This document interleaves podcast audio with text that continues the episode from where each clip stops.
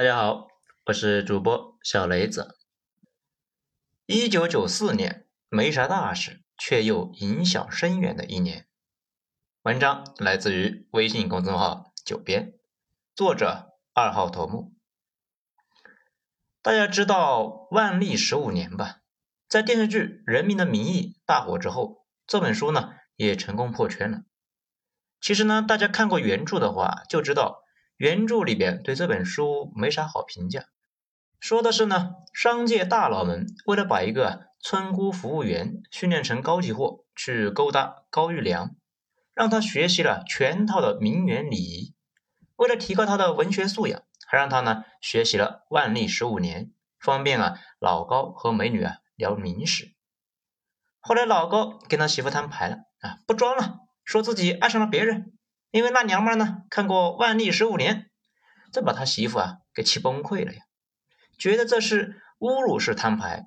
因为老高的媳妇就是研究明史的教授，那种感觉就好像老高跟研究火箭的老婆呢说自己啊爱上了另外一个妹子，因为妹子呢热爱火箭，并且对火箭研究很深，突破性的提出啊应该用蜂窝煤代替啊液氢液氧混合物作为火箭燃料一样。说明作者呢知道这本书在明史专家里面那个评价并不高，一提这本书就能够啊气到明史专家，这个梗呢用的是非常熟。万历十五年这本书呢原名叫一五八七，没啥大事的一年。因为黄仁宇呢他觉得一五八七年这一年确实没啥大事啊，稀松平常，但是暗流涌动，长期看来啊影响深远。而我们今天讲的呢，一九九四也是这样的一个年份，看似没啥大事，已经呢被绝大部分人给遗忘。可是那一年对后来的影响，跟加入世贸差不多。说起一九九四年，大家呢估计都不知道这一年发生过什么东西，只是呢有那些对电影兴趣极大的人啊，可能知道这一年是一个电影大年，井喷似的喷出了好几个牛逼的电影，比如。《肖申克的救赎》《阿甘正传》《辛德勒名单》，国内呢有《活着》《九品芝麻官》等耳熟能详的作品。大家可能不知道啊，那一年还发生了一件大事，影响力一直持续到现在，让很多人痛不欲生，也让不少人呢跑步进入了财富自由。因为一九九四年可以被称为中国房地产转折年。这个事呢，还是要从我国的税制开始说起。在一九九四年之前，我国采用的是财政承包制。这个制度啊，说简单也简单，说复杂呢也复杂。咱们就稍微过一遍。这个大家知道，小岗村那几个农民呢，搞了一个联产承包责任制吧，把村里面的地给分了，然后呢，约定好每年啊向公家交一个固定的数，剩下的。归自家，这样呢，大家也就有了积极性。在当时啊，这可是要坐牢的大事啊。所以小岗村的农民们啊，说好了，如果呢事发了，需要有人去坐牢，那就让村领导去，其他人要把他的孩子呢养到十八岁。后来这个政策被推广，不少人说啊，承包制这么好，那地方和中央的税收，咱们也承包吧。既然摸着石头过河，那就摸一个试试呗。于是，在一九八零年，那啥都在搞承包，包括企业也在承包，中央和地方的财政也是搞承包，地方上约定好每年上交一个固定的数，剩下的归自己。承包这个词啊，当时火得不得了，一直到九十年代，当时啊，很多村里面的墙上依然是刷着“承包为本”，能承包出去的几乎都承包了。由于放开了各种限制，大家呢就各自突围。从一九八零年开始，我国啊经济快速增长。在按理说，经济增长，国家政策应该也会跟着增长呢。现实中也是一直增长的。可是国家的财政占比呢是越来越低。一九七九年的时候，中央财政占总财政的一半左右。到了一九九三年，一路下跌到了百分之三十一点六。比例下降了，但是开支却越来越多。比如当时人口和资源大规模啊从中西部向沿海地区集中，沿海地区经济暴走，中西部呢本来就没钱，还时常呢发生洪涝灾害，只能够呢向中央去请求帮助。这一看中央啊比他们都穷啊，此外什么军费啊、科研呐、大学啊等等等等都需要钱，工作人员那还在一直要求啊涨工资。当时呢，不是说造原子弹的不如卖茶叶蛋的，拿手术刀的不如拿剃头刀的，这个不是瞎说的。那个时候事业编就意味着呢低收入。但你要是搞个小买卖啊，只要有工业品就能够卖掉。一些人一天赚国家机关工作人员呢是一年的收入，这种情况也很正常。尤其是开小饭店的非常赚钱，以至于呢现在不少人说起创业，那还是要去开饭店。老百姓替高科技人才打不平，也替自己呢郁闷，要求涨工资，可政府又没钱。更关键的是，当时军队还经商，这如果不经商，经费就不足啊。可是他们经商这个事啊，很不好。具体怎么不好呢？啊，咱也没法细说，反正很不好。如果大家实在想了解呢，就查一下越南军队啊经商的事情。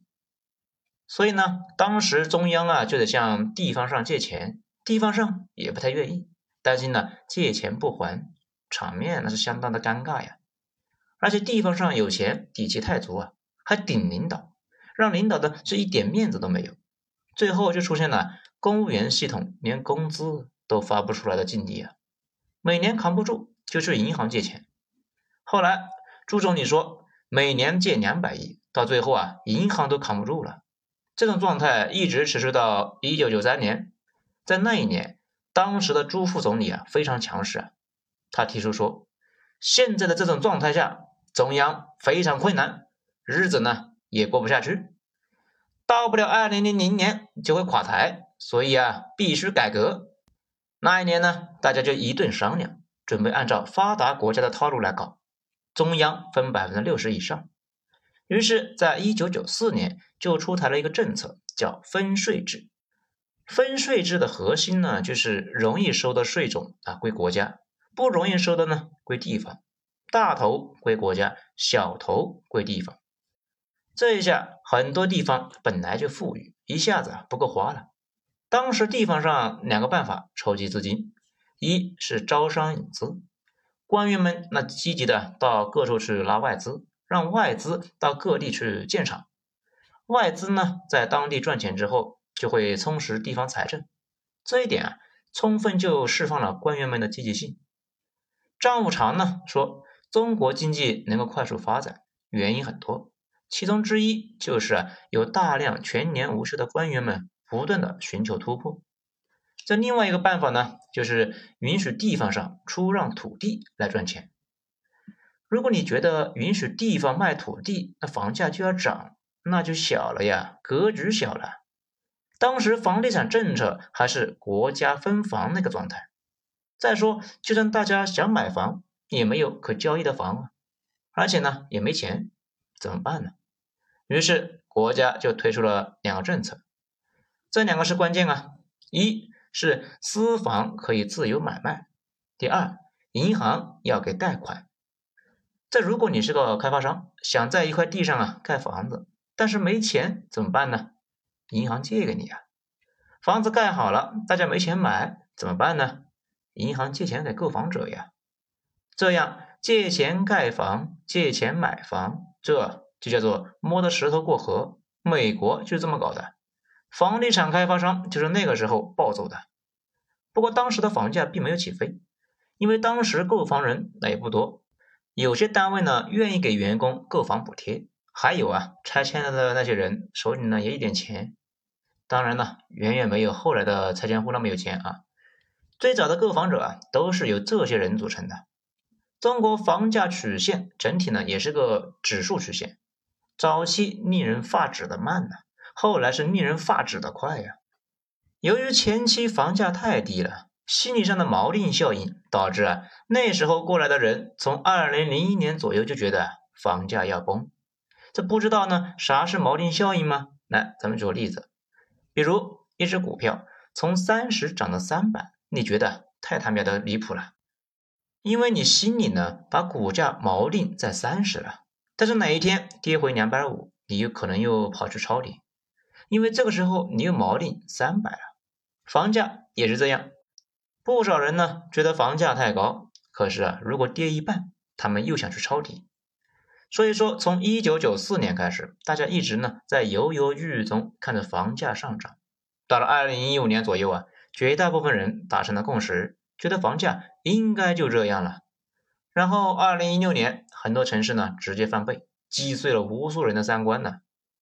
房价的事，那还咱就不说了啊。咱们呢再接着说啊，一九九四年，大家看出来了没有？卖地这个事的本质呢？就是啊，通过银行把居民未来的收入转入到地方政府手里，地方政府呢有钱搞基建、建大楼、修公路、盖工业园区，然后啊招商引资，企业进驻工业园之后，雇佣当地的老百姓上班，大家呢有了钱再买房，就循环了起来。很多国家也想学中国，但是大部分国家都有个问题啊，就是没法征地，往往呢。争一块地折腾好多年，最后啊事情都给搞黄了，地还没征到。这个意义上来讲啊，我国能够发展起来，一九九四年这个法案非常重要。不要小看这个循环呢，很多国家想玩都玩不起来。这就好像富人借钱啊做买卖，穷人呢想借钱都借不到。但也是由于征地太过容易，也就出现了大量的烂尾工程。比如马前卒前段时间去独山县，这片地的烂尾楼啊，而且现在房价被堆得太高，严重影响了大家的幸福感，拉大了社会的鸿沟，整体呢有利有弊吧。而且大家也可以考虑一个问题：全国都在搞工业园，为什么有的地方荒废了呢？但是有的地方却能够发展起来呢？这个呢，就接着咱们之前说的话题。长三角和珠三角，从唐朝开始，那就工商业繁盛，他们交通好，地理位置呢也好。大家注意一下啊，全世界百分之六十的经济总量都集中在各种湾区，比如美国的纽约湾和旧金山湾区，还有东京湾。中国这边的粤港澳大湾区啊，一路暴走，奇怪吗？评论区呢丢几个图片，大家就应该能看出来。超级城市圈的地形都差不多，得有海、有河、有湾。那个上海那边呢，那更是得天独厚啊！太湖经济圈牛逼了一千年，苏湖熟，天下足。那只要放开，有些地方啊，立刻那就暴走。而且他们又有发达的民间融资能力，有长期的经商家族，在海外呢还有亲戚朋友，这些人能够提供原始的启动资金。这个很关键啊！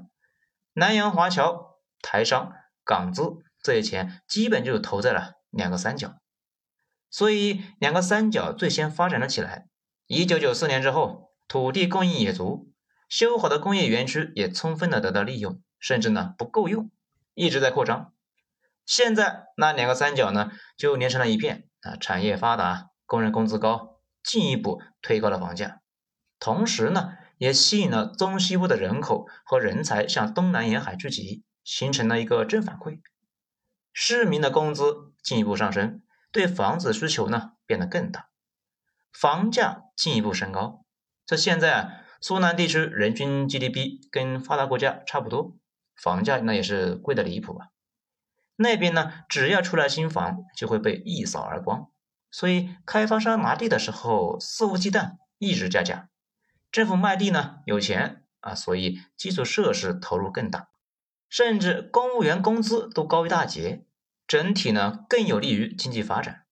反过来，中西部很多地方政府想卖地，那也卖不上价格，手里面没钱，想投资也没得投，公共设施也不如沿海地区，这长期下去呢，就是马太效应的急剧分化。中西部本来啊交通就差。人口又外流，结果可想而知。改好了工业园，那也没有企业进驻啊，自然也就没有办法产生就业，市民工资呢也就会一直上不去。还好啊，现在交通发达，多少能够弥补一些不足。讲到这里呢，大家应该就能够看出来了，如果没有一九九四年那一年，中国现在的房价应该不会这么疯。不过经济水准大概率啊也不会这么好，因为土地作为财富之母，后发国家基本就没有选择，得玩土地。而且土地对于地方政府来说呢，就是一种税。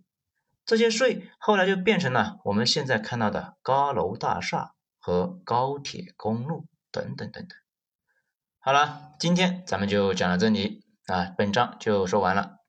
精彩呢，咱们下回接着继续。我是主播小雷子，谢谢大家收听。